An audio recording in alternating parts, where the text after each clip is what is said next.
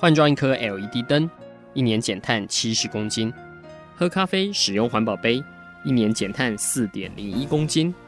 上班出门前记得把保温电热水瓶的插头给拔掉，一年减碳一百五十七公斤。面对气候战役，对抗地球暖化，可以是个人的事，更需要政府及企业的参与。台达电子文教基金会邀您一同寻找既能提升生活品质，并可大幅提高能源使用效率的提案。欢迎收听《气候战役在台湾》。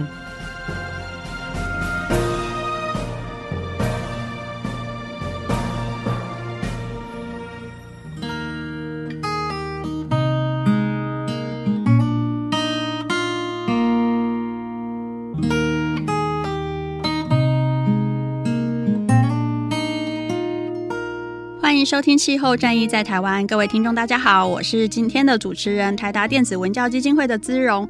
关心教育的朋友呢，最近可能会注意到瑞典小女孩呢发起了气候巴克的活动，希望大人能够立即采取行动。这活动其实在全球各地也开枝散叶了，但是其实事实上呢，学校在教育阶段要灌输孩子气候变迁的知识之外呢，在实质的运作上，尤其是高等学府，也应该要朝着支持绿色未来来迈进哦。现在在台湾大专院校当中，也有一股力量。呼吁教育基金要对化石燃料撤资业者来表达抗议。今天呢，我们就邀请到发起组织三五零台湾和三五零台湾的协调员舒问中 Marty 来跟我们介绍这项校园撤资运动。那我们请 Marty 跟听众朋友打声招呼。Hello，大家好。Marty 虽然很年轻哦，其实自己本身在呃国际环境议题上面的他的资历其实相当的丰富。我们先请就是 Marty 来帮我们介绍一下三五零台湾。相信对于听众朋友来说，其实是相当的陌生。可是他在国际上面其实是非常活跃的。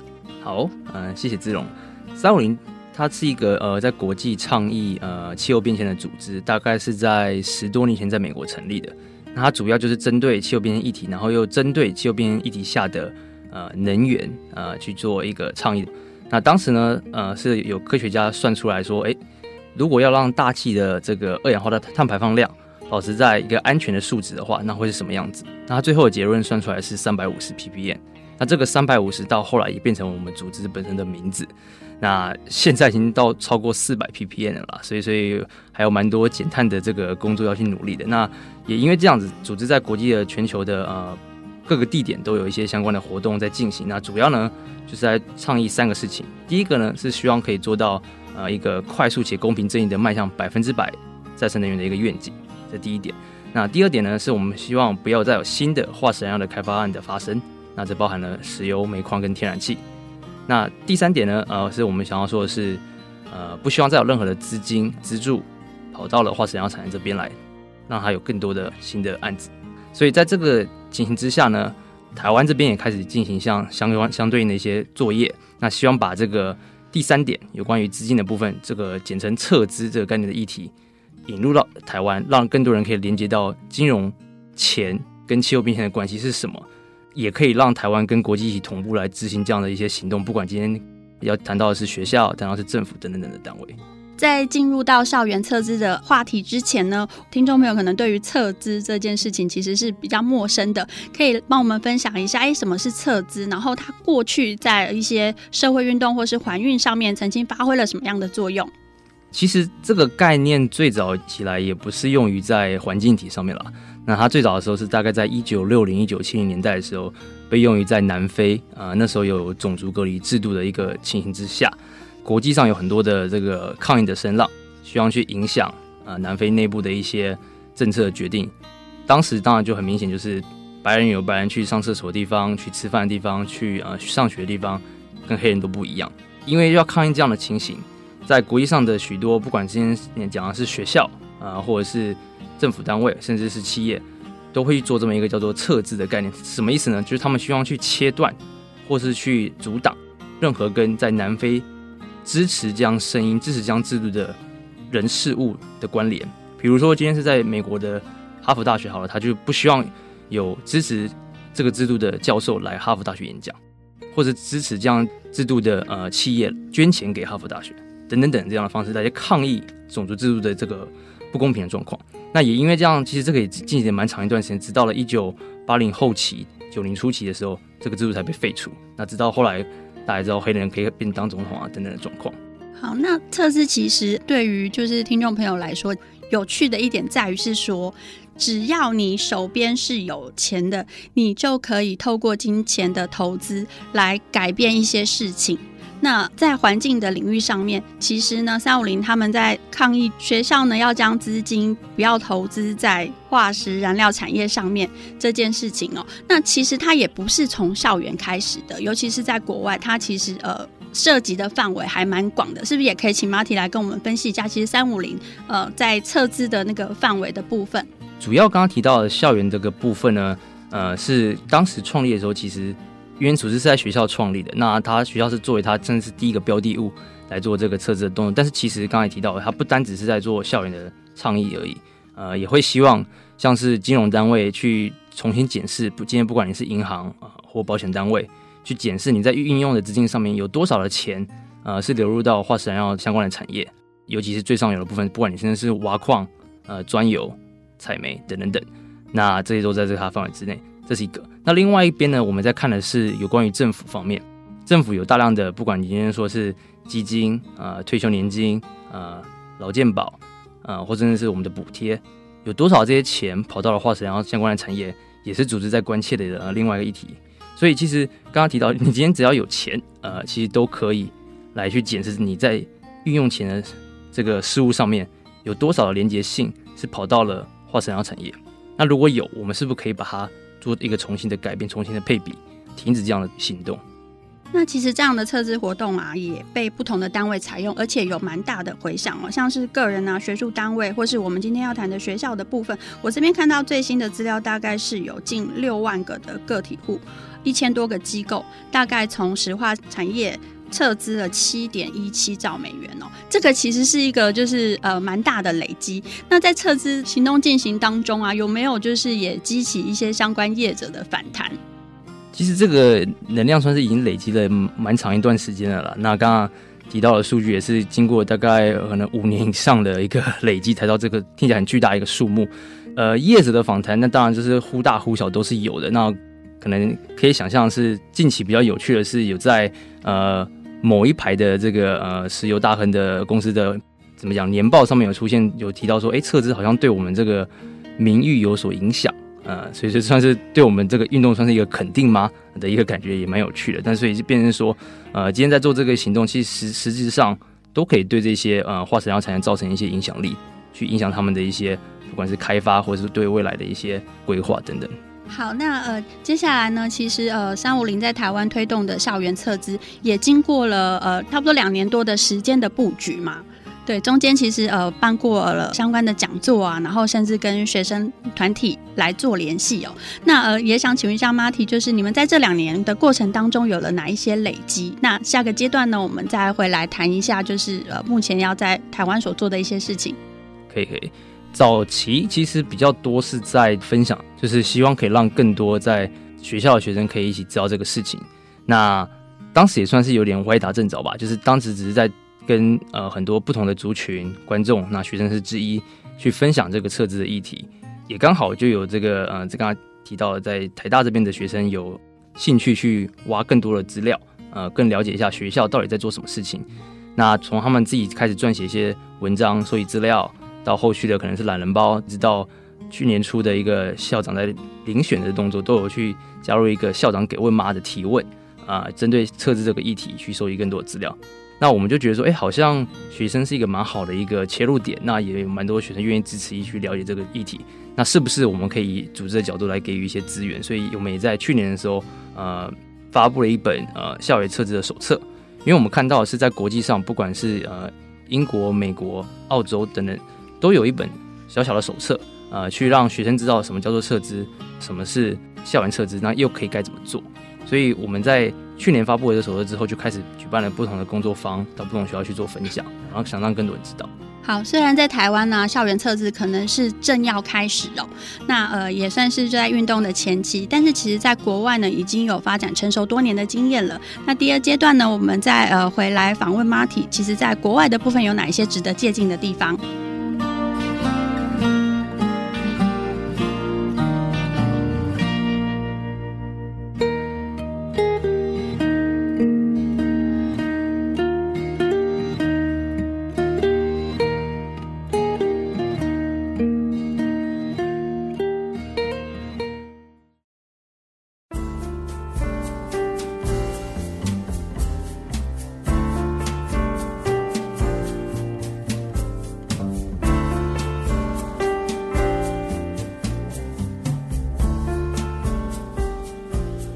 欢迎收听气候战役在台湾。今天很高兴专访到三五零的呃书问中 Marty 先生哦，他们正在台湾的校园当中推动校园测织的呃行动。那呃这个阶段呢，我们先请就是 Marty 来帮我们介绍一下，哎，为什么会有这个测织行动？还有他主要的行动目标对象是谁？当时呢，会想要做这样的一个测织行动，主要的原因是因为我们在从一个科学的依据在看的时候，就是说，哎，如果我们要让全球的气候升温被控制住的话，绝对是要减少碳排放量。碳排放量最大的来源基本上就是能源产业。那能源产业又又连接到就是化石燃料产业这个高碳排的一个产业。那包含了有什么？包含的是石油、煤矿、天然气这三个产业。在这个情形之下呢，科学家就算出来说，那如果现在不可能马上不烧嘛，或者不用这些化石燃料，如果要控制住在呃一个安全的升温的情况之下，我们到底可以烧到什么程度？那当时就发现说。我们现在这些呃世界上前几大的这些呃化石燃料产业的所拥有的含量啊，这然后说他们的库存嘛啊，或者可以挖的量，已经远超过科学家算可以安全的这个呃数字了，这个九百 gigaton 的这个数字。那在这个情形之下，需要做的事情就是需要去减少他们的开发。那减少开发的方式有两种嘛，要么就是可能大家常看到一些电视上呃可能环保人士去抱树啊、搭帐篷啊、挡住推土机啊等等这些方法，这是一种。那有没有可能另外一种方式是从金融的手段去阻挡他们的开发呢？这就是当时呃思考到用撤资这个方式来去阻挡这些化石燃料开发的方法。那也是因为这样，所以在国际上很早创立，在十年多前，大概可能八年多前就开始用这个方式了，试图去影响在国际上各地的化石燃料的开发案。那其实不只是校园哦，我们看到其实有一些就是欧洲国家，比如说像爱尔兰，他们其实是二零一八年开始就整个国家从化石燃料产业里面来做测资哦，那这个是其实是政府层级的。在美国来说，其实最早发生的地方是校园，也可以请 Marty 跟我们分享一下，其实最早发生在校园的这个案例。然后现在是不是还是也在持续着？最早的时候，其实因为三五零刚刚提到是在美国发起，那其实当时发起的呃地点就是一个学校，它是在美国 Vermont 的一个明德大学，它就是以这个学校为标的物。开始来跟学校做沟通，是有是不是有可能去了解学校的资金流向？这是一。那二，如果知道了之后，有没有可能改变资金投资的方向，而不去进入到化石燃料产业？那这个就是当时在开始的点，跟去做了一个方向跟行动。哎，那我蛮好奇的，就是学生要怎么知道说，就是呃学校的投资的方向？这个是在美国来说是已经可以很公开的去查了吗？或者是说他们也是透过一些抗议的手段，或是跟呃学校透过什么样的争取过程，才看得到学校实际投资的面貌？呃，这个当时也是不公开的事情，所以学生基本上也是不管你要说是举牌吗、静坐吗，到学校走一走、游行吗，呃，去跟学校沟通这个事情。所以当时是有发生这样的行动。那其实不限于这个第一场了，就是在接下来，不管是你刚才介绍条伯克莱、呃，史丹佛。等等等，在美国或者在欧洲，剑桥等等的学校都有在做这样的行动，去跟学校要求公开这些资讯。因为其实，在大部分的学校，就我们所知，没有一个是主动公开这样的资讯的。那如果没有拿到就是呃这样的公开资讯，其实应该就没有后续的行动。但是最终其实应该就是还是有一些压力促使校方他愿意这样去做。您认为就是海外的这个撤资行动啊，它可以成功的关键是什么？学生的参与会是主体关键吗？但是其实促成改变的，还有就是呃，在实际上面在运作的这些基金的人，他们又是怎么看待这件事情？其实这个有分两个层面来说，呃，学生参与绝对是重要的。就是如果今天学生都没有站出来，呃，或是在不管今天你说是学生会，呃，或者是其他校方的任何学生可以参与的会用提出这些质问，呃，提出这些问题的时候，学校自然不会有压力。呃，来让这件事情发生，这是一方面。那另外一方面呢，是国际间呃，或者我们就刚刚谈的美国好了，都有一些相关的一些呃，你要说环保或绿色行动，在大学之间要去执行。所以有些是校长本身去签署了一些减碳承诺。那可能在二零三零，在美国一个有个二零三零的一个校长承诺的一个呃计划案，会希望在二零三零达到碳中和的目标。那学生就会去问说，那既然学校有签这样的一个目标，你的行动是什么？那这个是不是可以列为行动的之一来做探讨？那如果学校要交成绩单，要符合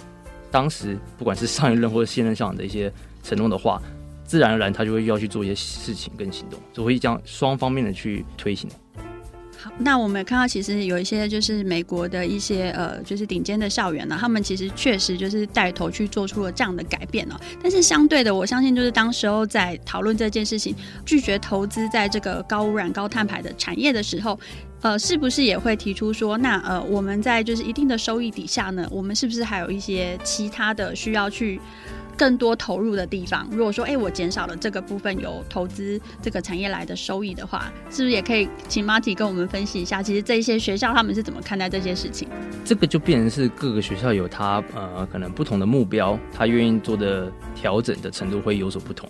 呃，如果变成是说他转变了他投资的方向，刚刚提到不要石油煤矿天然气的话，是不是转到别的地方？我们今天可能谈的是教育，可能谈的是体育，可能谈的是艺术，呃，等等等。还可不可以达到同样的利润趴数？有可能，也不一定。那就会依照学校本身自己的需求去做调整。但是就倡议的标准来说，我们只是希望他可以离开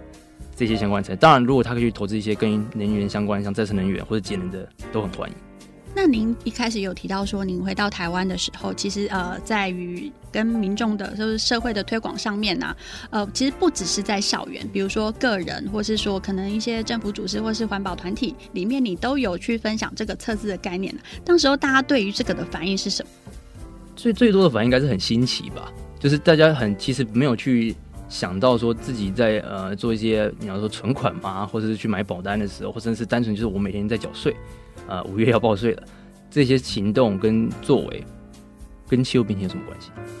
就是大家其实常常在讲气候变，就是说啊，可能关个灯，可能少吃肉，骑个脚踏车就结束了。但是其实跟钱有什么连结，大家没有去特别想。所以最早在谈这件事情的时候，大家就觉得哎、还蛮新奇的。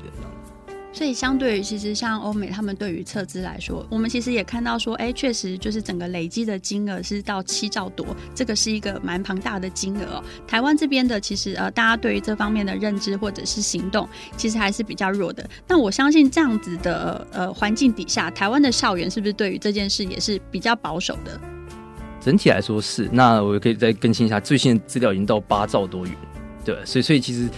整体在国际上都还在进行。也不只是台湾了，整个亚洲其实都算是对这个行动算是保守的。那刚才讲校园车这个行动，其实在亚洲没有成功的案例。我目前所知，只有在香港有在推，新加坡也在推，但是都还没有一个明确的成功案例。嗯，那呃，这个部分其实除了大家的呃，我觉得观念上面了，当然就是呃，国外跟台湾是有一段程度的落差。那你自己判断，就是还有哪个部分是你觉得可能会是呃，测资在台湾进行的一个比较重要的关键？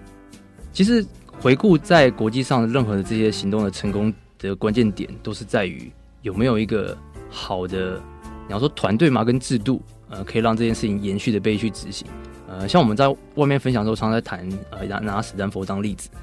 他们经过非常长的一段时间，他们是从二零一二开始的，到现在都还在执行。那怎么样可以去延续？像已经几代了，两代学生，就是你从大一进去到大四毕业两次。都还没结束的一个情形之下的话，怎么样可以让运动继续，就是一个非常重要的关键。所以我们会希望，也不是希望，应该说，如果要看到一个成功的运动将会持续，他必须要很好的建立一个团队机制啊、甚至是在他的如果是学生政府的话，把它规范为他的一个必要任务或是必做任务之一的去延续的去进行它，因为它真的也不是一个可能一年两年就结束的任务。其实我们刚刚谈到那个二零一二年，这个 Stanford 就开始做这件事情，然后到现在还在持续。你当提到一个很重要的，就是有制度。哦，那我其实也蛮好奇的，就是因为投资是可能每年都在变化，那他们是有怎么样监督的角色？比如说，就是刚刚有提到，哎，校长很重要，他上任的时候他签署了一个什么样的协议，或者是学生团体，他其实也是可以在这个监督的网络当中。是是。呃，在很多情况之下，其实我们刚刚可能讲听起来，大家觉得啊，好像测资然后隔天就不投了，其实都不是这个样子。很多时候做的事情只是单纯先冻结现在的状况，那再慢慢的、逐步的去做减的动作。那这个减的动作有时候其实根本也不是什么明年，它可能是用五年来算的，所以等于是五年的时间内，学校会去跟他讲算那个趴数啊，愿意减多少，要如果换到别的时候，这个到底是要投去再生能源吗？还是投去体育吗？还是投去艺术产业等等等。这个都会经过学校自己内部的计算，也不是学生这边可以做。那学生这边可以做什么事情？学生这边可以做的是以学生角度去监督学校的进度，到底有没有履行？说他今年理论上，哎，说明年我们应该审检视到多少爬树了？到第三年的时候，是不是真的有拿出一个明确的计划案？等等等这样的事情。好，我们谢谢 Marty 哦。我目前已经提到，就是册资里面，其实学生里面扮演了一个什么样重要的角色。下阶段回来呢，我们就请 Marty 来帮我们分享一下，他们怎么样在台湾去培力我们的学生来做册资这件事情。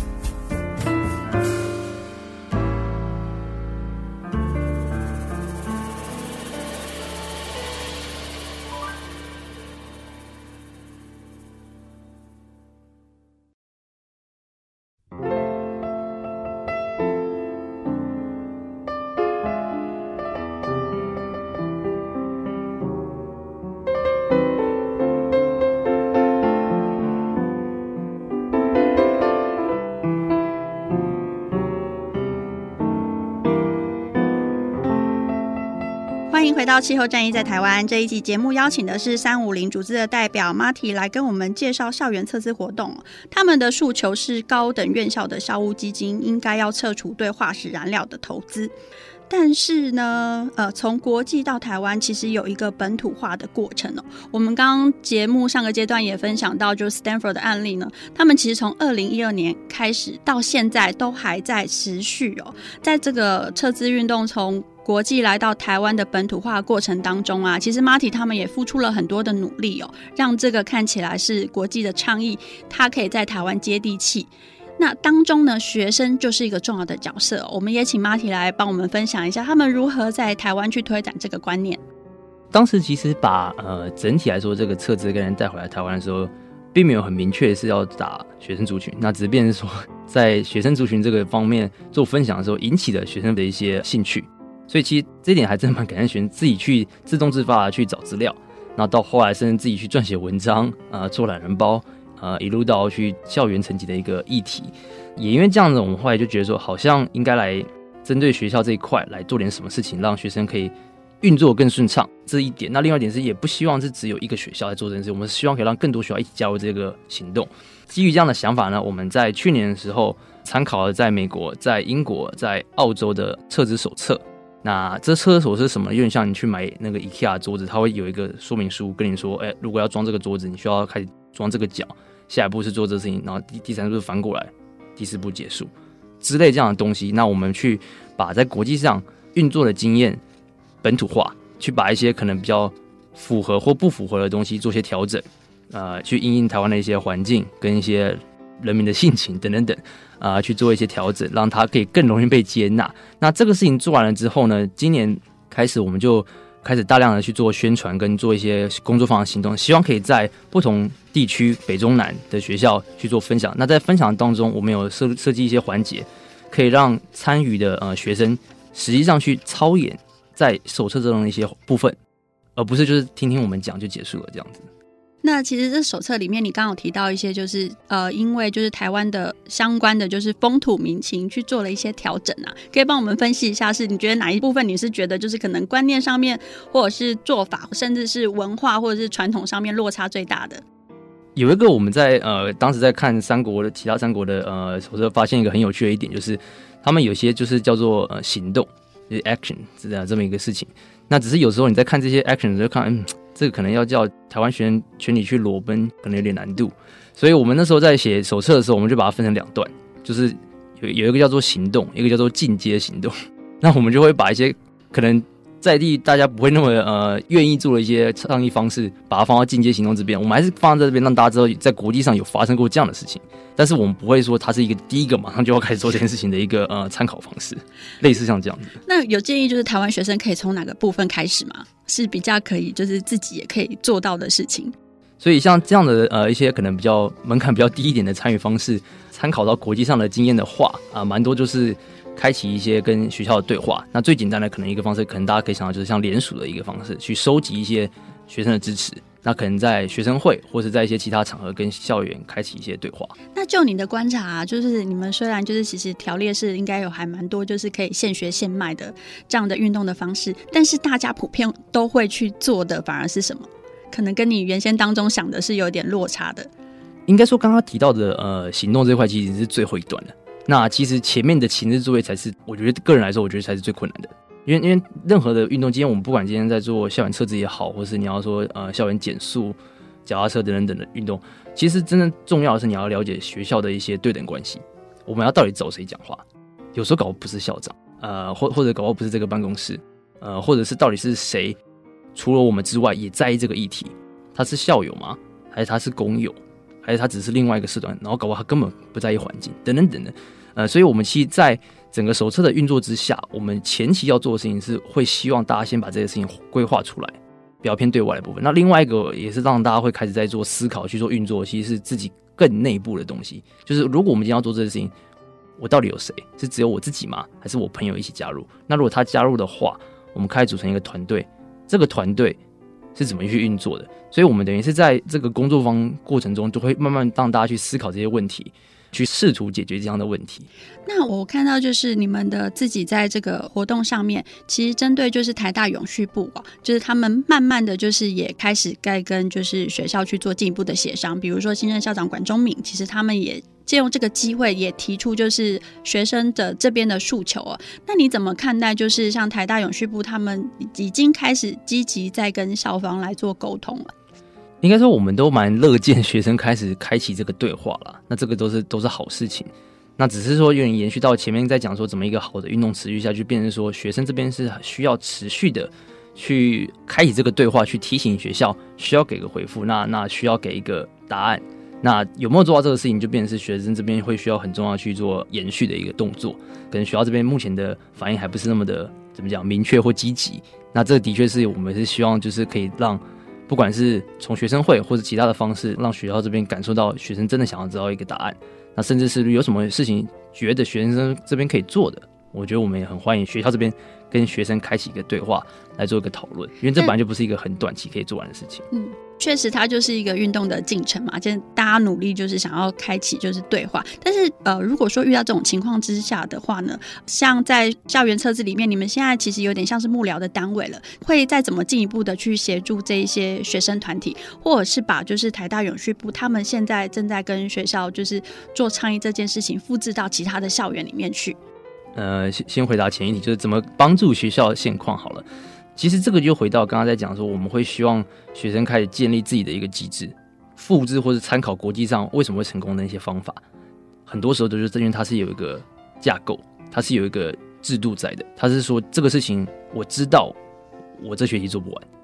那我怎么样可以设计成一个把工作项目分散，或是把权力分散，或者把要做的事情给另外一个社团或给另外一个人，这个事情我们要先规划好。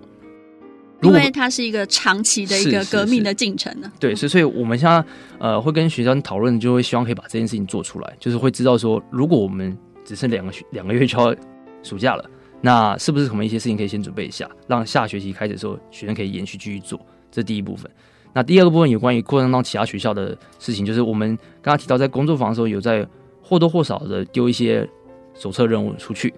呃，让更多人可以去试图做，试图找一些答案。那这些答案都不见得是完美，那也不见得是完全。但是它的好处是，我们在越多学校做这件事情的时候，就会在越多学校收集到相关的资讯。所以在未来，如果有学生觉得，哎，我想要做这件事情的时候，他不会就是一个从零开始。我们会把这些资讯分享给这些学生，他会知道说，如果我今天要做这件事情，谁会是在学校管媒体的，谁会是在学校管财务的，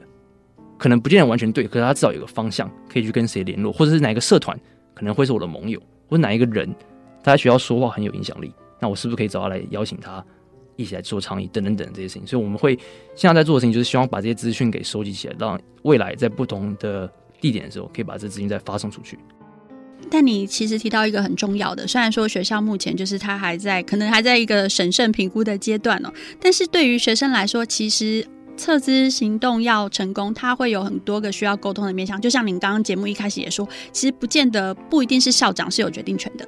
或者是说，可能是其他的单位。那像这些学生呢，其实他除了去组织他身边的盟友之外，他是不是也会有另外一个方向去找，就是可以影响学校去重视撤资事件这个的环节？有，所以在在其实，在手册里面的另外一个有提到的点，就是我们要去找一些可能是校友，呃，或者是有效呃的一些角色。因为刚刚其实有提到，美国一些学校为什么开始做这件事情，不是因为他想做，是因为他受到其他学校的压力。呃，不管你要做这是排名吗，或是竞争吗，我不知道。但是这边是他在其他学校有受到一些压力，要做一些对在环保上的一些作为。那如果 A 学校有做，然后 B 学校其实跟 A 学校差不多，那又是有效或是竞争关系的时候，他会不会也做一些动作？在国际上蛮多事情的答案都是会的。那是不是有可能运用这样的方式在呃台湾去做一些操作跟运作？这也是我们在观察的点。那也是希望是可以这样，毕竟是竞争啦，或者可能是互相学习的方式。但竞争这样的好事，我们也不见得觉得是坏事啦。那有没有可能去刺激出更多的一些行动？呃，也是我们在思考的点，跟试图再去营造的一个氛围，这样子。好，我们谢谢 Marty 有帮我们带来了就是台湾校园撤资的最新的进展哦。那下个阶段呢，其实 Marty 要跟我们分享关于撤资大家都有可以投入的部分。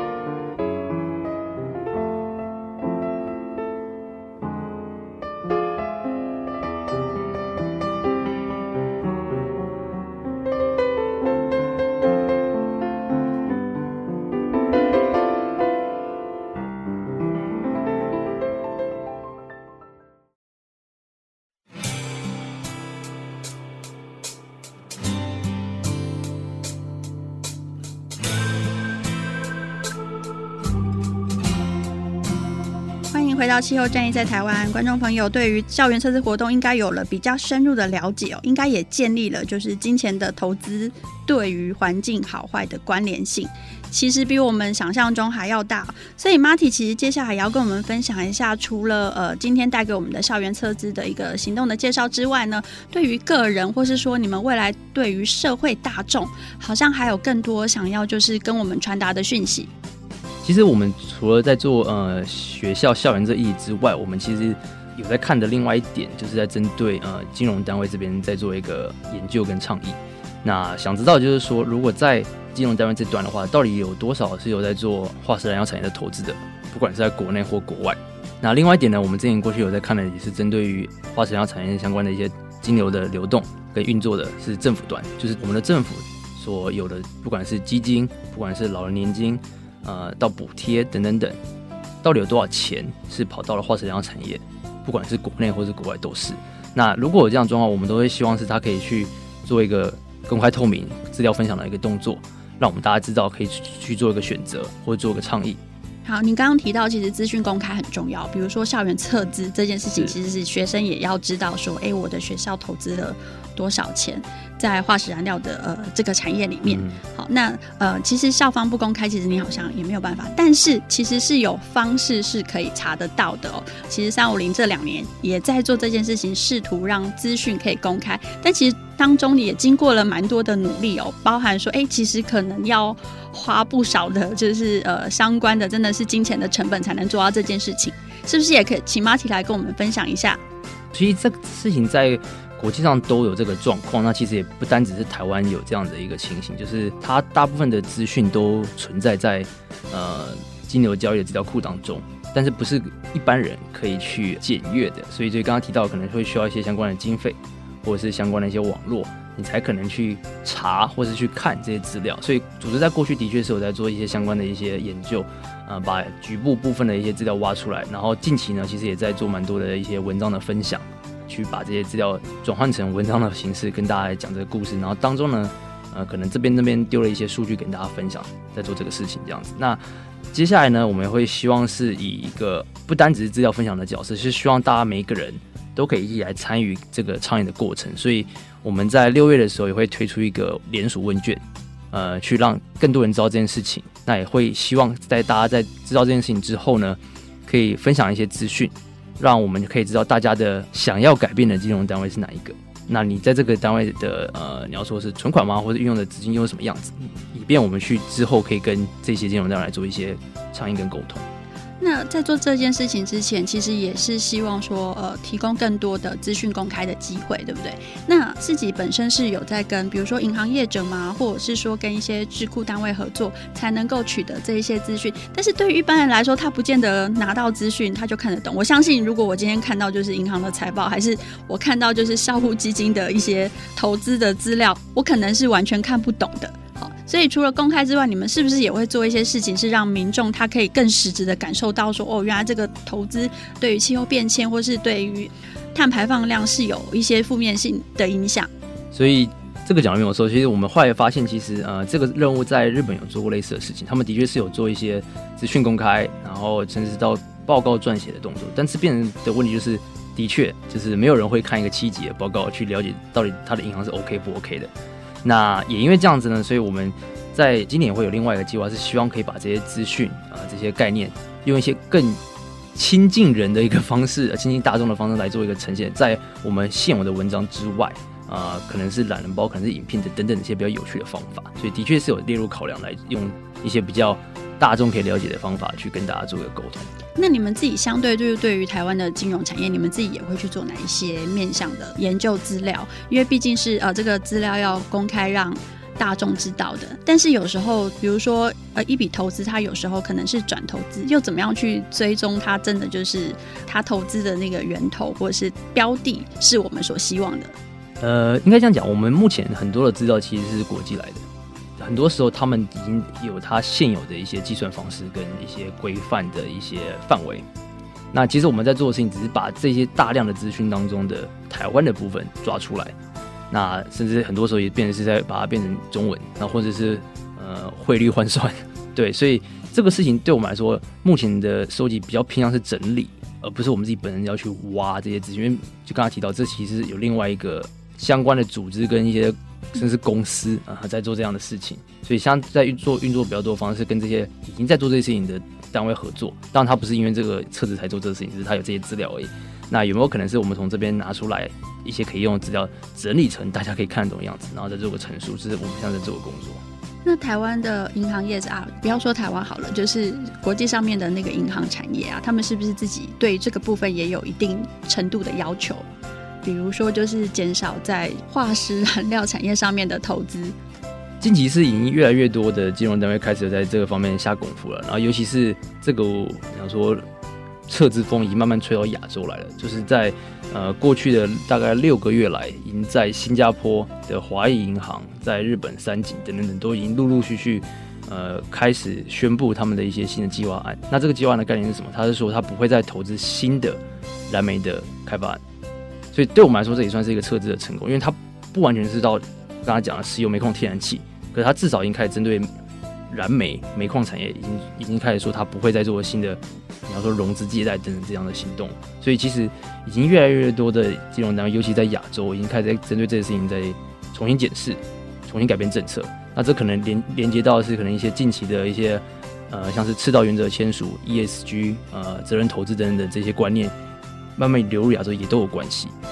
那这个部分的改变会是因为可能国际上面有什么法令的规定吗？或者是可能银行呃自己本身的投资者就有这样的概念？其实银行的投资者很重要，有可能就是我们的听众朋友，可能我们都有这个投资的权利哦，决定说，哎，我们想要投资的这个银行啊，或者是说金融产业里面呢，它是没有化石燃料补贴的。嗯。我觉得这真的是可以从两个方面来讲，就一个宏观的方面来讲，就是我们刚刚都在讲呃什么气候变迁啊，减碳、减碳、减碳。那其实跟这件事情最直接关系，在国际层面最高的就是巴黎协议。那在巴黎协议的目标当中，它的确是有写到一点，就是希望可以在资金这个方面，针对政府了，做出明确的抉择。你是要把资金投入到加剧气候变迁的排碳产业，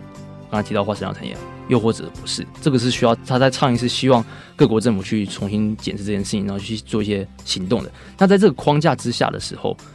绝对会影响到世界各国，毕竟他们现在自己大家也要提出他们的减碳的一些成那个时程嘛，那一些相关的一些呃目标。那在这个大方向的一个国际的趋势跟情形之下，你不大可能可以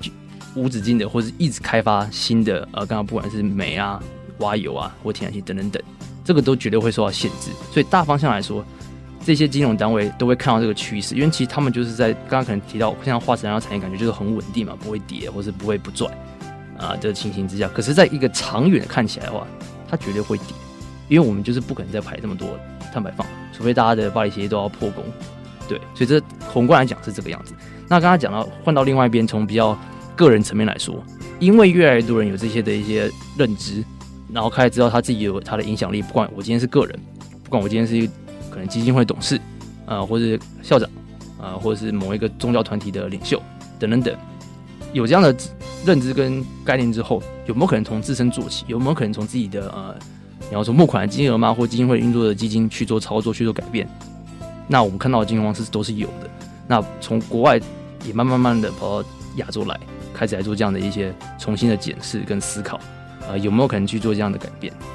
好，谢谢 Marty 哦。其实这一集让我们学到了个人参与对于气候变迁的方式。呃，除了就是你去街头抗议之外呢，你还有一种就是可以透过金钱的力量。我们虽然不是大学生呐、啊，没有办法直接参与就是校园撤资的这个实体的行动，但是我们每个人都有母校，我相信那听众朋友应该 就是都有母校的哦。这期节目之后呢，让我们也可以试着跟母校的呃去关心母校的校务基金哦，看他有没有投资在化石燃料里面。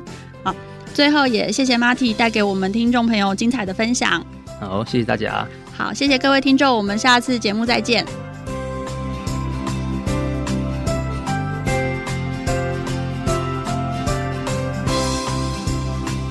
以上节目由台达电子文教基金会独家赞助播出。台达电子文教基金会邀您一起环保节能爱地球。